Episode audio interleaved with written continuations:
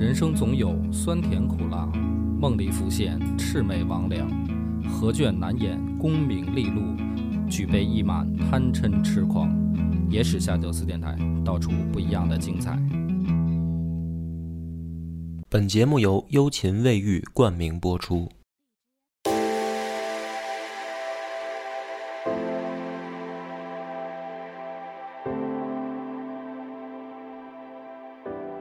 大家好，欢迎收听夜夜市下酒，我是主播恶把波，和相亲有话说的主播，张偏见，然后还有我们社长老袁哎，我是老袁。啊。今天呢，为什么是我们三个来录呢？也是为了张扬这个电台叫相亲有话说啊。到今天为止，应该也是成立了一周年了。对对对，正好是一年。一九年一月份对外宣布你成立了这个电台。对，差不多。我说我这个以这个方式给你办一个这个周年庆啊，谢谢。就是再再再给你导一次流啊，因为我觉得可能好多听众已经从呃野史下酒这边去到相亲有话说，也作为一个子栏目听哈，我发现好像两档栏目并不相关，是吧？但是反响还不错哈，嗯，还好。据说是现在没人骂你了，对我很焦虑，很焦虑哈。为什么没人骂我了？嗯就是据说你那办卡率直线上升，是吧？啊，嗯，那倒是。这一年办了几张卡？因为听众来找你办卡的，算过吗？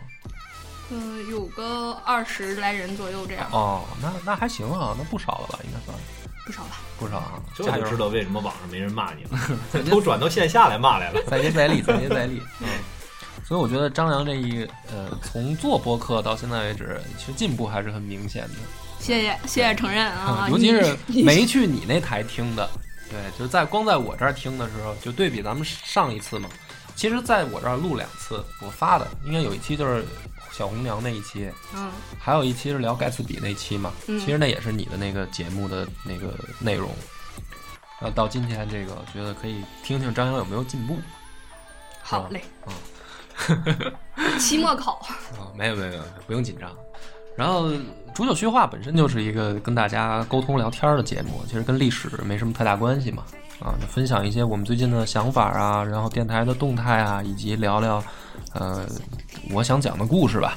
嗯啊，所以今天既然请张扬来呢，就是讲一个也是张扬特别感兴趣的一个影视剧的其中一集，就是《黑镜》的第四集，第四季里面的其中一集，具体哪集我也忘了。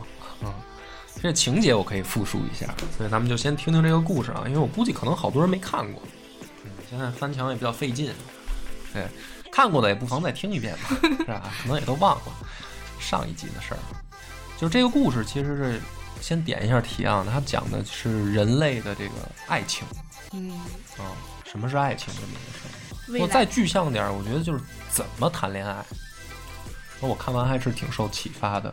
我我觉得应该是怎么找对象，对，就是怎么找对象。就是我觉得这个这一集故事就是讲这个事儿啊。那么故事开始呢，就是一习惯起主人公名字啊，一个你就把它叫彪子就行了。这男的叫彪子，女的呢叫绿茶，好吧？就是这两个名字比较贴切，这个符合他们两个在故事当中发生的事儿。那么这个背景呢，就是说在未来的这个科人类科技发达到一定程度的时候，发明了一个制度。我不知道这个制度是不是因为可能到那个年代，这个人类的繁育的程度已经越来越低了。因为现在也有这趋势，你看有好多新闻报道说，越是那个发达国家的生育率越低嘛。嗯啊，这人的这个怎么说呢？叫呃学学习的这个知识越多啊，对于人类繁衍这个事儿的兴趣就低。所以这个故事就是说到未来的有一天，人类发明了这种科技跟制度匹配的一套东西，是什么呢？就是每个人啊发一个小仪器啊，像一个小圆盘一样，就跟手机一样。其实这个手机呢拿到手里以后，它会给你匹配对象。然后他会给你一个承诺，就是你按照我们这个系统，今儿给你匹配谁，你去见他啊；明儿给你匹配谁，你去见他。你只要按照我们这个系统走完这一整整套的流程，你就一定会找到你生命当中的那个他，就是真命天子，相当于国家给你发对象，哎真命天女。但是呢，他没有办法一上来就给你匹配到对的那个人，他要给你匹配，可能是几个，也可能是十几个，甚至是几十个。然后最后他会告诉你谁是最合适的那一个，你就跟他可以结婚了。嗯，大概是这样一个。试用制度啊。开始我一想，就是说这个不太合理啊，这不是就是可以合法化的耍流氓吗？而且咱俩不合适。啊，还还省钱，这个太棒了，这个未来啊！但是后来一想想呢，其实也有它的道理，就是你看我们现在生活中去想啊，就是每一段恋情其实是给你一个成长的过程，对，通过跟不同的人交往，然后你会发现自己真正想找的人是什么样的，就更知道自己想需要的那个人是什么样的。但是呢，有很多人他可能幸运，他一上来就碰着了。你说第一段恋情正好找这个就是合适的，但是大部分人吧，我我没有什么官方统计数据啊，我只是一种个人感觉，就是交过几个以后啊，也吵过架，也闹过分手，也打得鸡飞狗跳之后，然后你再找的时候，你就更知道我想找一什么样的。比如有的人一上来就是说想找漂亮的嗯，就像你，啊，那后后来后来可能发现漂亮的事儿多呀，对吧？招花惹草的这个有一堆烂事儿啊，有的时候不不小心喜当爹啊什么的，这也挺头疼的。有的人可能就是说找这个啊工作稳定的，对吧？但是可能发现工作稳定的缺少生活情趣，对，啊，就没什么意思。就是你每一段恋情等于都是从上一段当中吸取教训，然后你就知道什么是真正适合自己的。我觉得好大部分人应该都是这样嘛。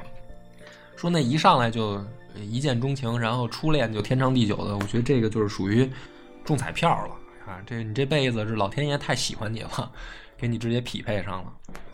所以这个系统就是我觉得挺合理。看到这儿，嗯，啊，就系统给你安排好，国家给你匹配，让你经历不同的人，然后最后告诉你谁是最合适那个。然后他在这一个整个系列的这人的见面成长当中，他其实也就趋向于真正合适自己那个人了。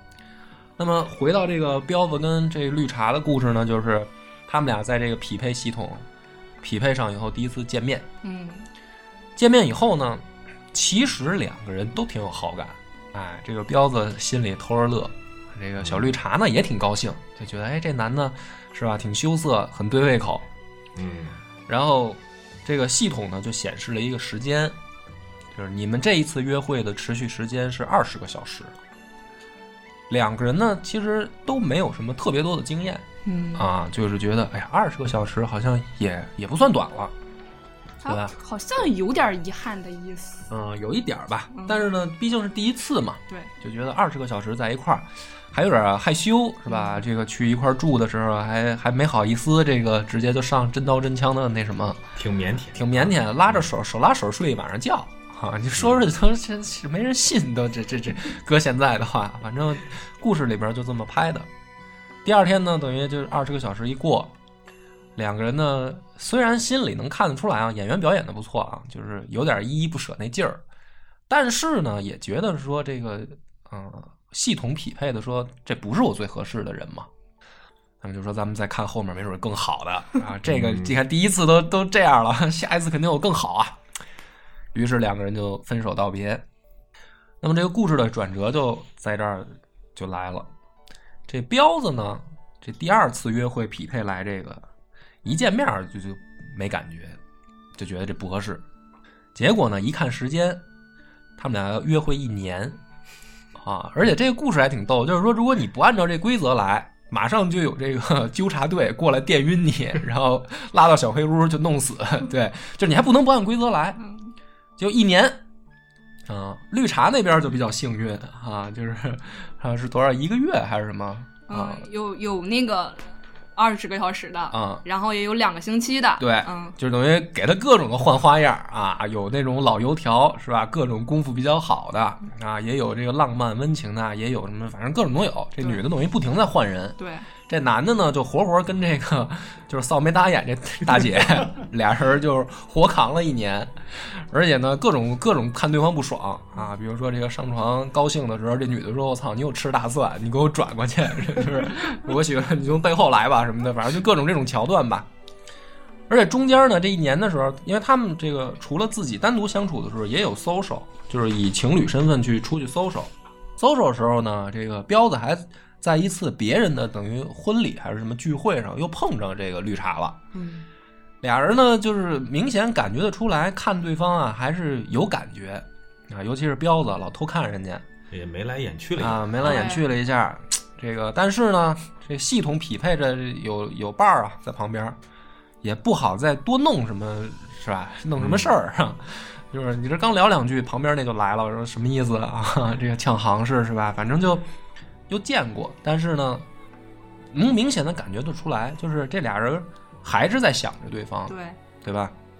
但是呢，这个中间等于他们参加聚会的时候，也有这个现身说法的，嗯有人就在这说说，在婚礼上就是说我们就是这个系统匹配出来的啊！我现在就觉得我很幸运啊，我们能生在这个时代啊，有这个系统让我找到这个合适的人啊，我们现在很幸福。希望在座还没有走到这一步的人，一定要相信这个系统，嗯，坚持下去。要坚持下去啊！你们一定会有一天找到自己幸福的那个另一半儿。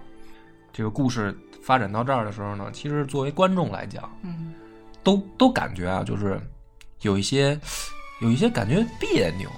小遗憾，对，就是说，明显这两个人就是喜欢对方，嗯，反而是这个系统落后了，嗯对吧？就如果没这系统，可能这俩人也就在一块儿了。结果反而是有这系统耽误事儿。啊，就跟我们我刚一看的时候那感觉不一样，刚一看觉得这系统好啊，是吧？公开耍流氓嘛。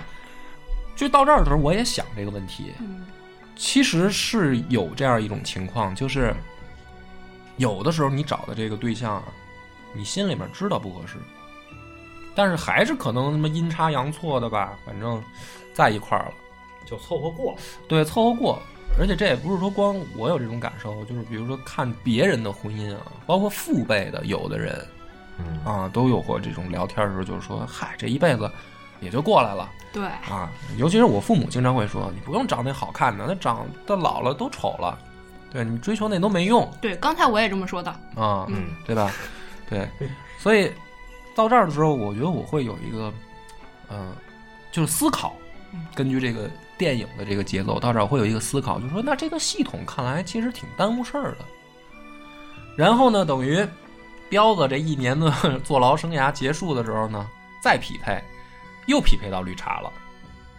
然后这回呢，俩人一见面都很 happy，就说：“哎，是你啊啊，说是你啊，是吧？”这个绿茶呢还不太好意思，就是说这个说自己之前各种的 是吧，幸福生活跟各种男的。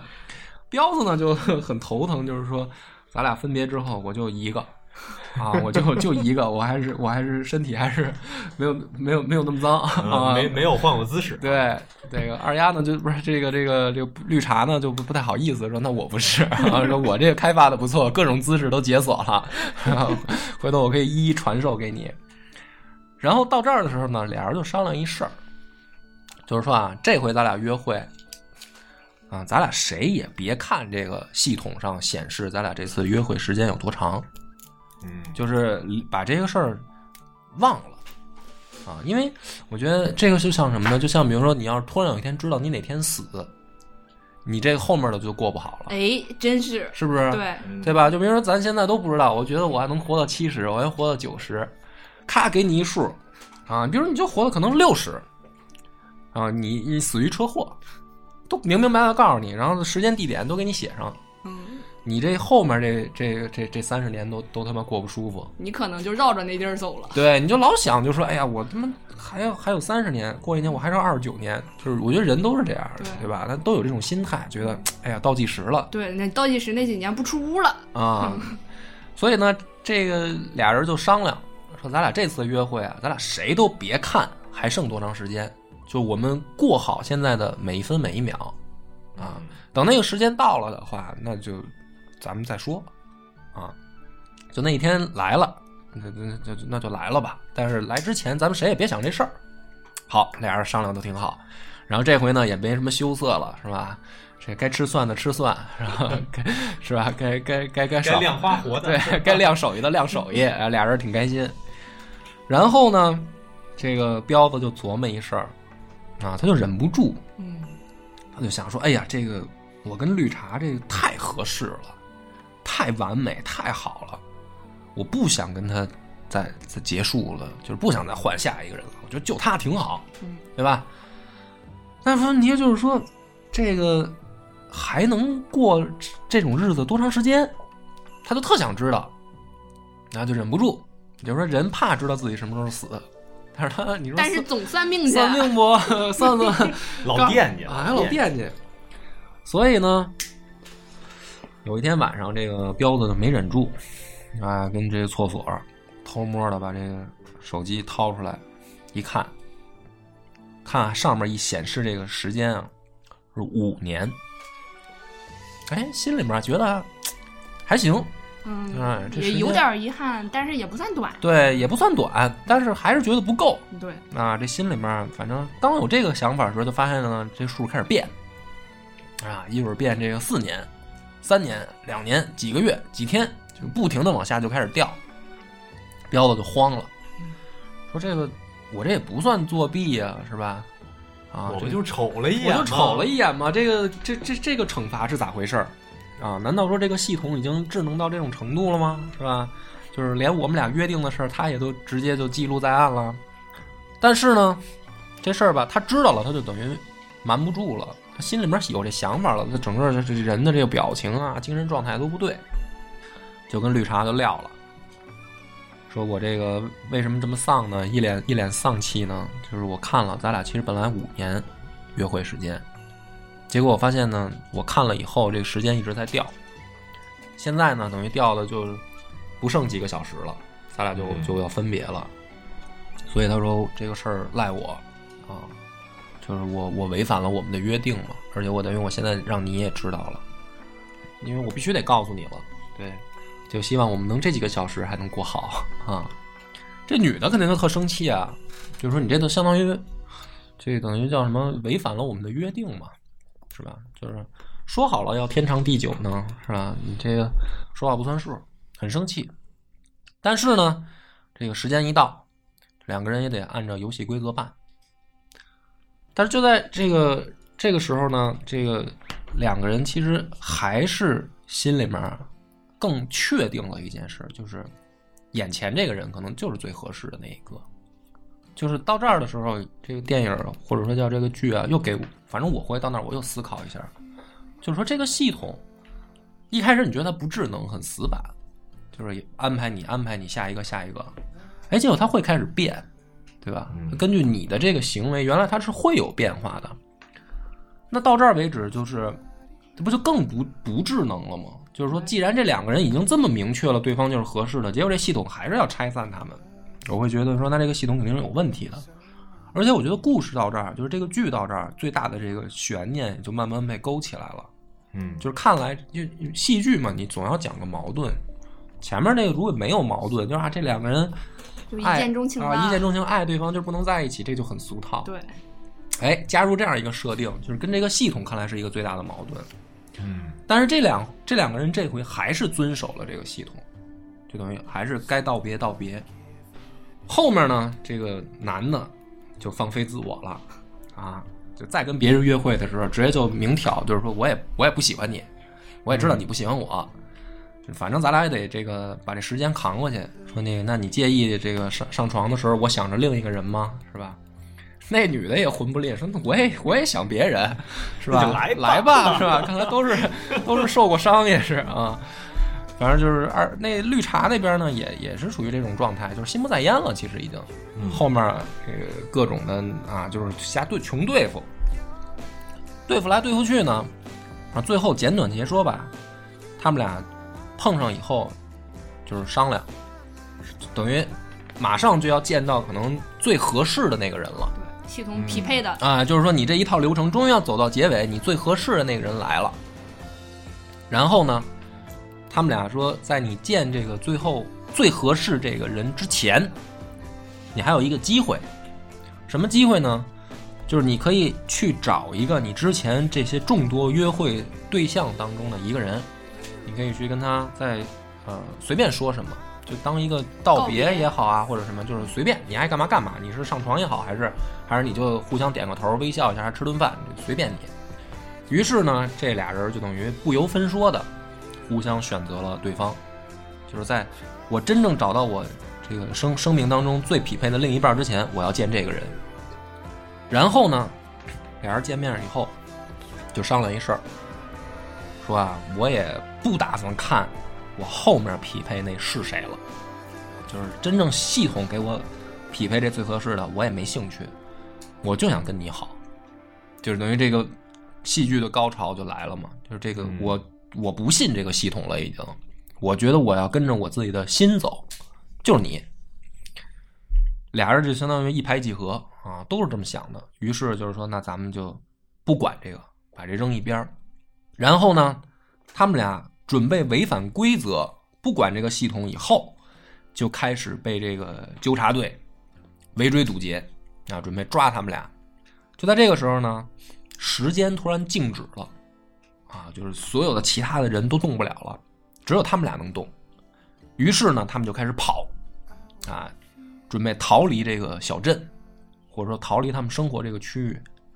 然后他们逃着逃着呢，发现原来他们这个处在的这个小镇啊，或者这个环境啊，有点像一个被设计好的这个动物园一样，就是周围是有围墙的，特别高的围墙，很高的围墙，就像那个《楚门的世界》里那个那个场景一样，就是你们等于生活在一个大的一个剧场里。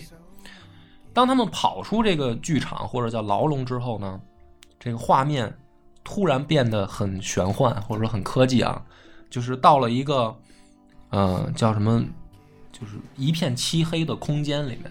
对，然后这个空间里面呢，他们两个被变成了一个具象的这个小的投影，然后有无数他们两个的投影投影在这个空间里面，就是在一个就一个敞开的空间，有很多他们两个的形象投影在这上。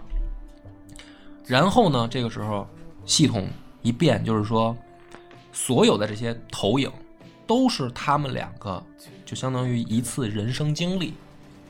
然后这些投影算所有的，其实都是一个概率。什么概率呢？就是他们两个是合适匹配在一块儿的，就是已经匹配过一千次。对，已经匹配过成千上万次了，每一次的结果都会最后他们俩跑出来形成这么一个投影，嗯，所以就这两个人就是最合适的。然后呢，出画面出现到这儿，镜头再一转的时候，就回到了一个场景，这个场景相当像一个酒吧一样。这个酒吧里面呢，这个绿茶和彪子两个人都在拿着一个手机，这个手机上面呢显示了一个数字，这个数字就是说你眼前这个人跟你的匹配度是什么百分之九十九点九还是九十九点八吧？九十九点八。啊，九十九点八，就是这个就是你匹配最合适那个人。等于说前面所有发生的那一切，都是电脑的一个运算，就是帮你模拟模拟他们两个的人生，模拟过成千上万次了。然后实际上就是为了现实当中这个手机上面的结果，就是你眼前的这个人就是你最合适的人。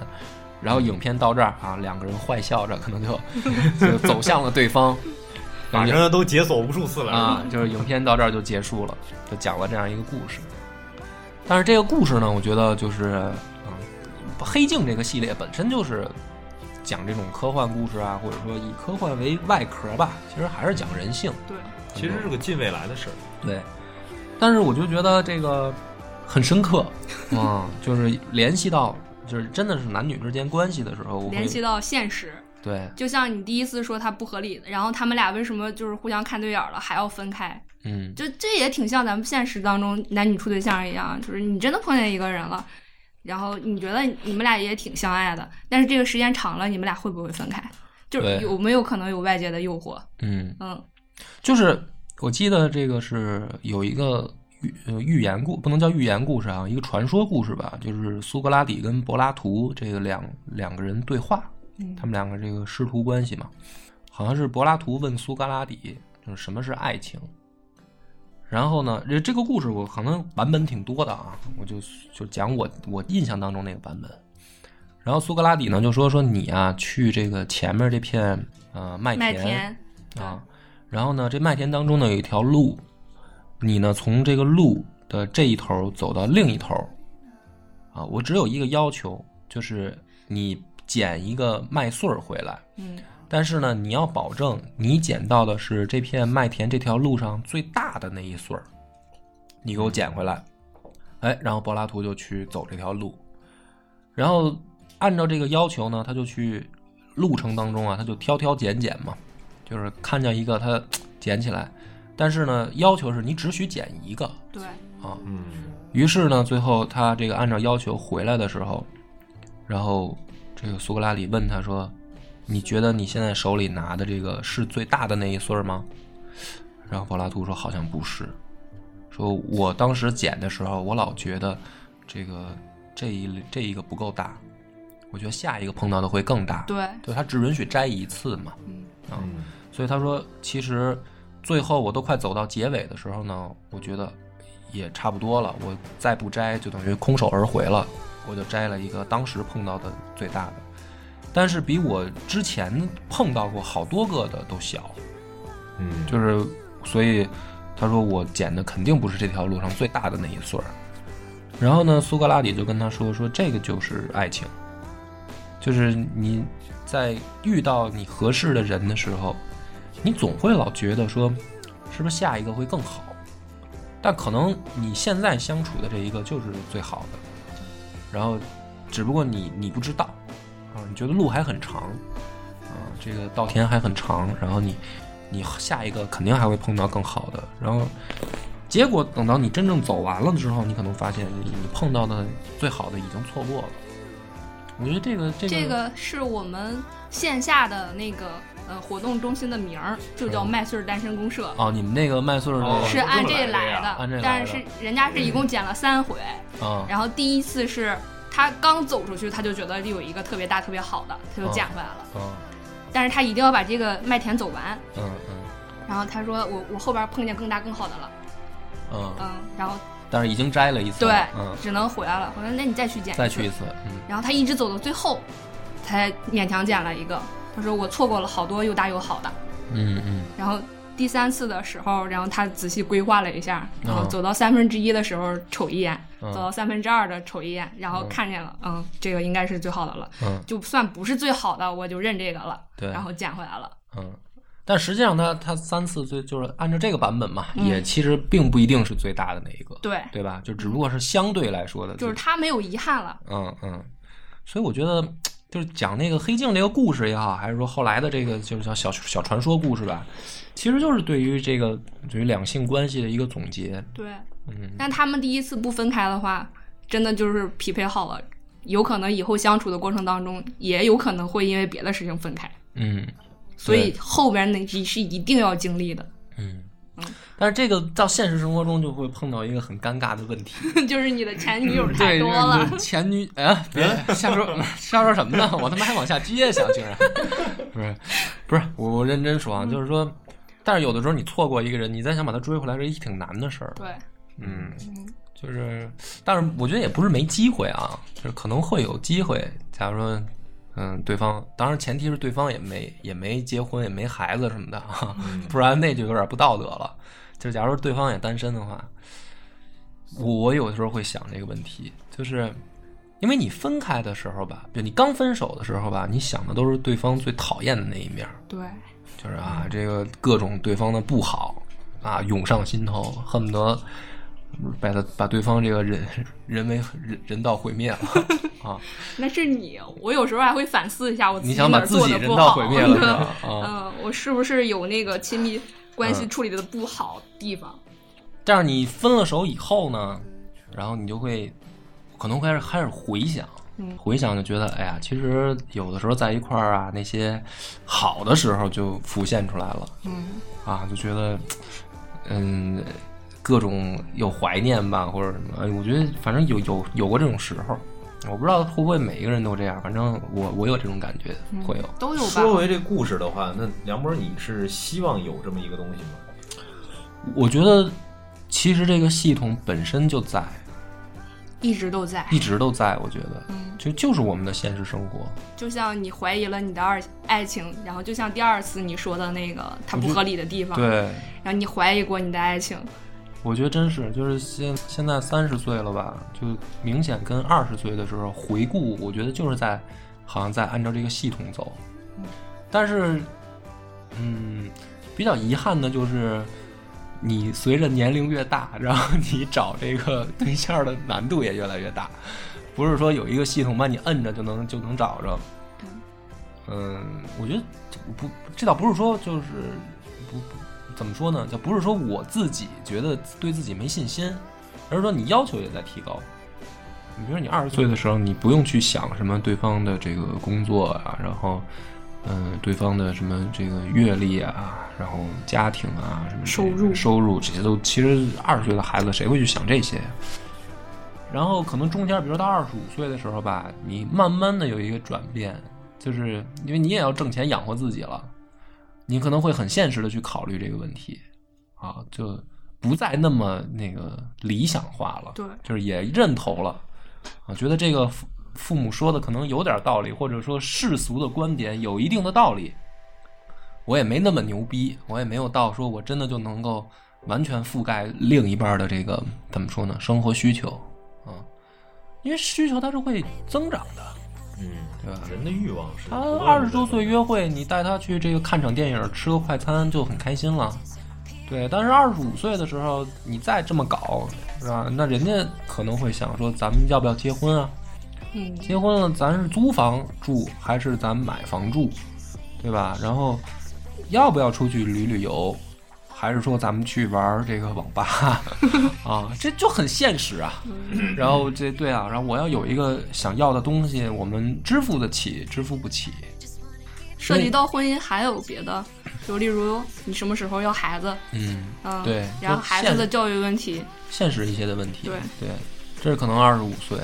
那比如说到现在三十岁，我可能又回去了，又回去想这个，就是又回到那个状态，就是我又不在乎这些了，就是因为可能能力啊，然后阅历也稍微稳定了，啊，就是大概我能发展成什么样儿，我我我可能成不了亿万富翁，我已经认了这事儿，肯定没戏。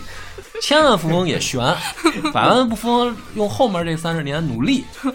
但是二十岁你不这么想，二十岁你说那没准儿 我将来成就一番自己的事业，是吧？小目标先定一个亿，一个亿的，这怎么不可能？我还年轻，各种各样的可能性在前面等着。那三十岁的时候，你可能就没有那么大的这个胡二十思乱想的时候还是有机会成为扎克梁波的。啊、对，嗯就是但但现在呢，你可能也会想，就是说，那我我我肯定没有办法那么牛逼，但是我肯定也饿不死啊，就是我该有的正常的生活我能够维持啊，问题不大啊。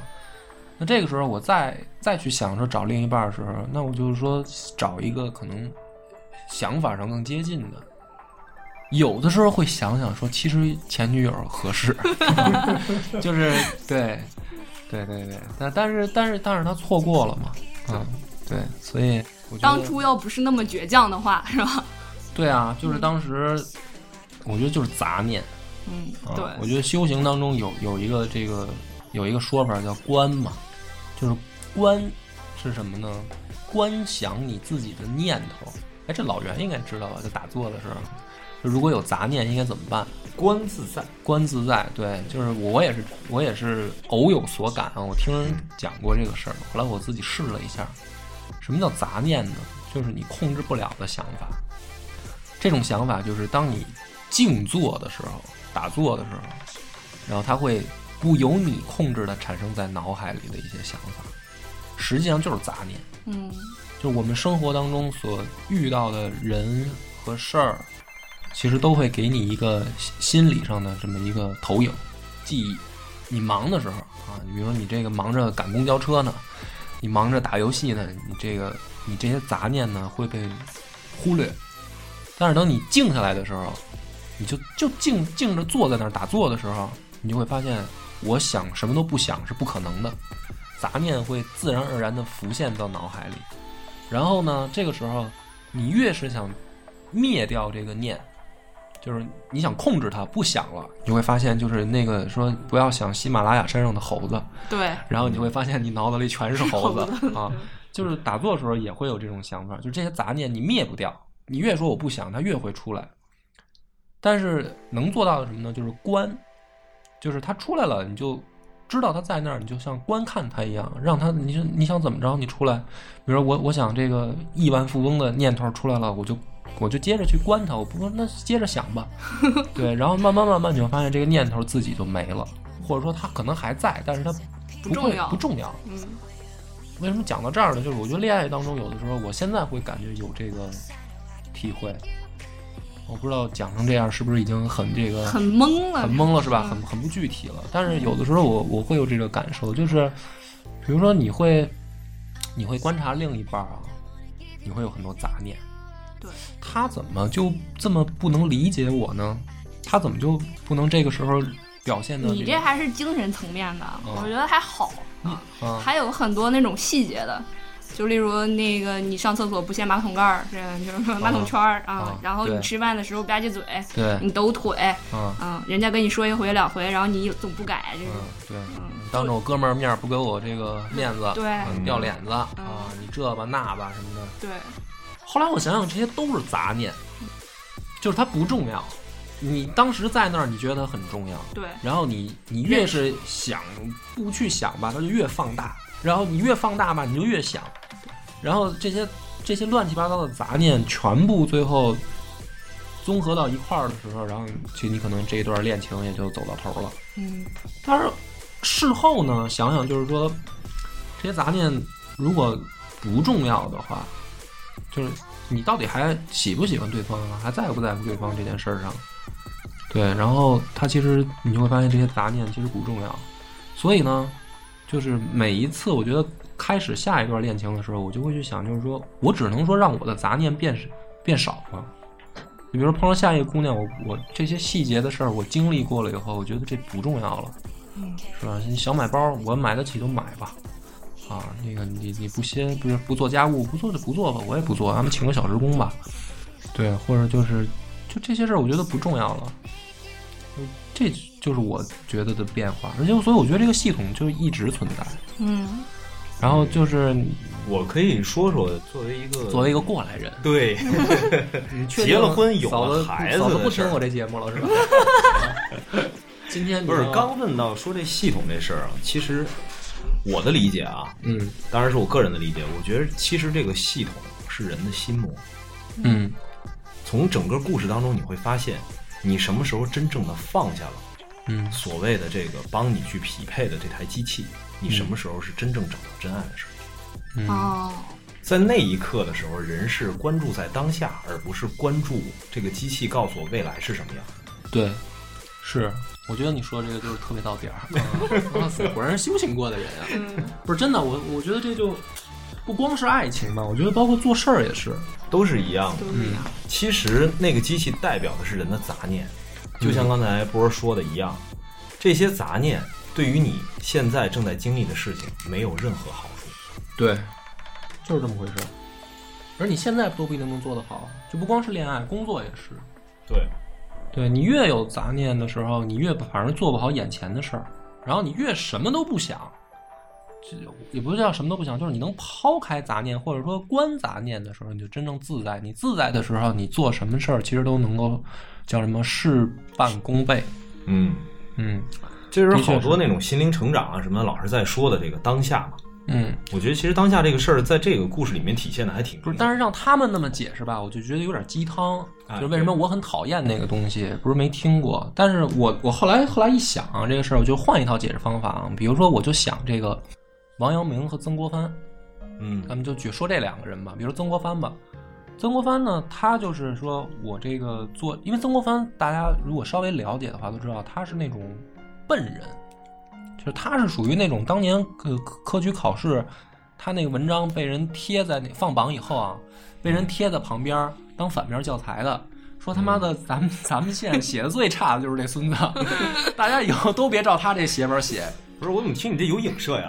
啊！这个做播客的最最底线了是吗？你哎哎，别别瞎联想，我说的是曾国藩嘛，这是真事儿啊。他自己最后这个，也就是等于也拿出来吹过牛嘛。对，那挺瞧得起我，不是他吹牛是什么呢？他说，其实我正是因为笨，所以我才能做得好。就是为什么呢？他说哦，我我这一回这个文章写的差，对吧？已经明显到这种程度了，嗯，那我就知道我怎么改。对，然后我就把眼前这个事儿做好，所以他就考了好多次试，啊，然后最后终于就是等于厚积薄发了，就是我就这基本功打得倍儿扎实 啊，人家都是人考什么童生这个秀才，人一就过了。马上人就准备往接着往上考，他这个恨不得每一个考试都千千锤百炼，复读复读好几次，所以他基本功特扎实。但是当他真的走到朝堂的时候，不管是性格，还是他的学识，还是他的这个为人处事，他已经找到了自己说，就是我以天下之智拙胜天下之智巧，就我就关注眼前这事儿怎么解决它，然后我就一个一个问题我解决过去。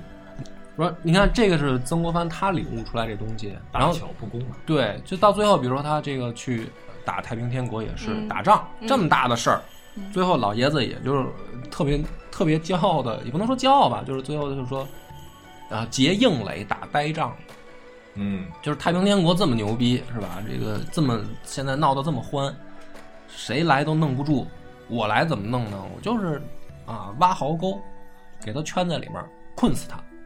嗯，他就这么打仗，所以大家就历朝不是不能历朝历代了，就后面的这些评论家都说这曾国藩根本就不懂兵法，对吧？但是人家就靠这一招，人家就最后把太平天国弄在那儿了。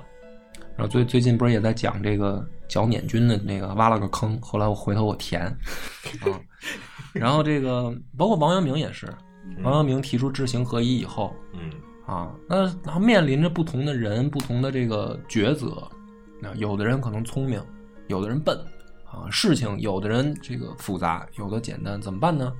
就是我就就事论事，啊，我就眼前事，我该怎么做我就怎么做，我怎么做的标准是什么呢？就是我的心，我心里面觉得这件事是对是错，我就按照这个标准，我不按照世俗的标准。就是你看这两个都是怎么说呢？叫中国最后的接近圣人的人了吧？嗯也不能说叫接近圣人，我觉得这就是中国最后一个是明的，一个是清的嘛，最后的两位圣人。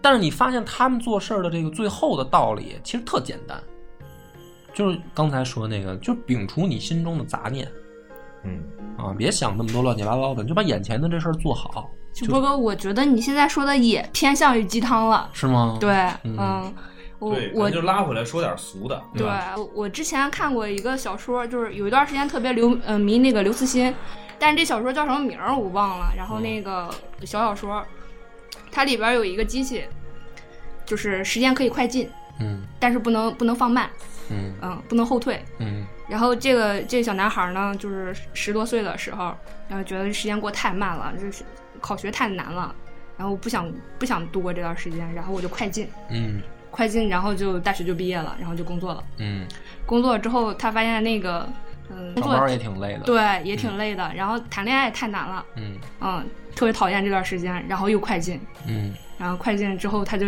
已经结婚生孩子了，嗯，我也不知道这块儿怎么写，反正就是那个他已经是结婚生孩子了，生完孩子之后，养孩子也累。对他又快进，嗯。然后他发现一个特别大的灾难，就是说他这一个几呃年迈的那个老人，然后他心里住了一个特别年轻的灵魂，嗯，然后但是他他这一辈子都快进了。对对对，嗯他就想跑想跳都不行嗯啊，就特别小心的走路，因为他特别容易骨折。嗯然后他就开始反思这一辈子，嗯，都跳过了。都跳过了，所有重要的时刻都跳过了。对，嗯，然后再拉回谈恋爱这个事儿，嗯，就是就我给你接着吧。嗯，就我现在 谈恋爱这事儿呢，我也我也想明白了，对吧？我就直 说了，啊对我就去张扬这儿办了一卡，交钱了，啊已经交钱了，就就在一个小时前是吧？没有杂念了。对我现在没有杂念了，就是好好谈啊，嗯好好找对。你该经历的必须得经历。嗯，你就是那系统，到时候你给哥安排上啊，安排。但是我不挑，我我能见着好的我就不不不对，我就就他了。想明白了，这是当然开玩笑这么说啊，但是这个还得找好看的，我知道。啊，是你得你得给我找好看的啊，对。然后为什么聊到这儿呢？就是就是这一期节目的重点就来了，第一个等于帮张扬这个电台做一个推广对，啊。我终于把梁博这张卡给拿下了，经历了一年之久。是对。那么第二个就是也是快到这个呃年关了啊，为什么老袁今天来录？对，这个目的也很明显，就是大家过节回家，要是有个什么喝酒的局啊，得拎两瓶好酒嘛。啊，对对对，我们这个酒保证品质，保证品质啊、现在反馈都还不错嗯，这个大家都觉得这个还是有复购的啊。对我我在当客服嘛，就很多人都说自己已经买了三四瓶、四五瓶了，嗯确实喝着不错。对这个我我有好多会员都是从这儿成箱搬的。哎，不是我啊，挺佩，我现在反而也挺佩服那些带货的。你像我这个卖个货吧，我前面得铺垫四十分钟，我才敢进入正题，我怕人骂我水，你知道吧？呃，到现在呢，大家也听明白了啊，这一期节目的重点其实在这儿，这这确实就是带货来了。不是我们干不了李佳琦的事儿，对吧？哎，但是我觉得这也有区别，人他们那种带货都是等于别的人的货，我们这个就是带自己的嘛，这个我们自己的牌子、自己生产的东西。其实我觉得跟你的个人个性也有关系。嗯嗯，你你像我卖卡，我七七都说，嗯嗯，然后我现在还兼职卖大米，我七七都说，你就是特别不好意思说。嗯，对，就是不好意思挣钱的那对种。你这个也想挣，然后又不想 说就含羞带臊的、半推半就的，对对嗯，有点文人情节嘛。对，有有点就觉得自己沾了铜臭，好像就不那么圣洁了这个这个。臭架子，这现在要要放不放的，还还得端会儿。嗯 然后这个当然也感谢一下那个那谁嘛，幽幽琴卫浴，对，这个每年给我们赞助啊，就是我觉得这个就是挺对不起他的。因为其实推广力度不够，对对对，所以到这儿呢，我也好好重点的强调一下，这个我们每一期节目的开头那冠名“优琴卫浴”啊，大家要是有这个家居方面的需求，可以去搜一下，在淘宝他们旗舰店“优琴卫浴”。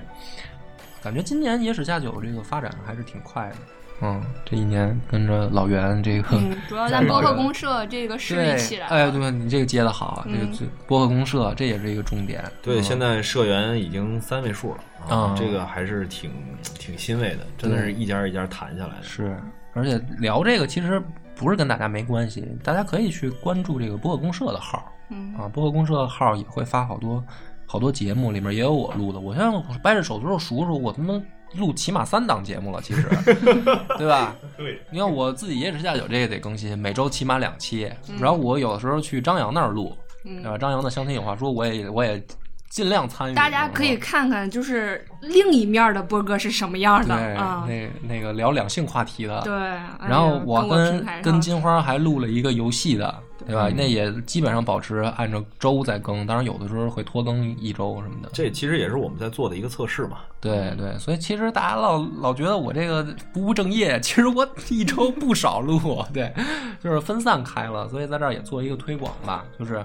啊、这对不住你，你这个录节目太多，对象没找着呢。啊，我是办卡了，办卡了，办卡了。这个事儿交给我，已经花了钱了，对吧？找着对象了，我就我也跟对象我再开一个 栏目，对，现场直播吵架，他妈的又不冲什么的，不可能啊！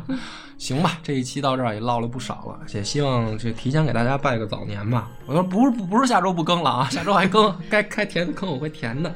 但是呢，为什么提前录这一期呢？因为可能临近春节前那个发货。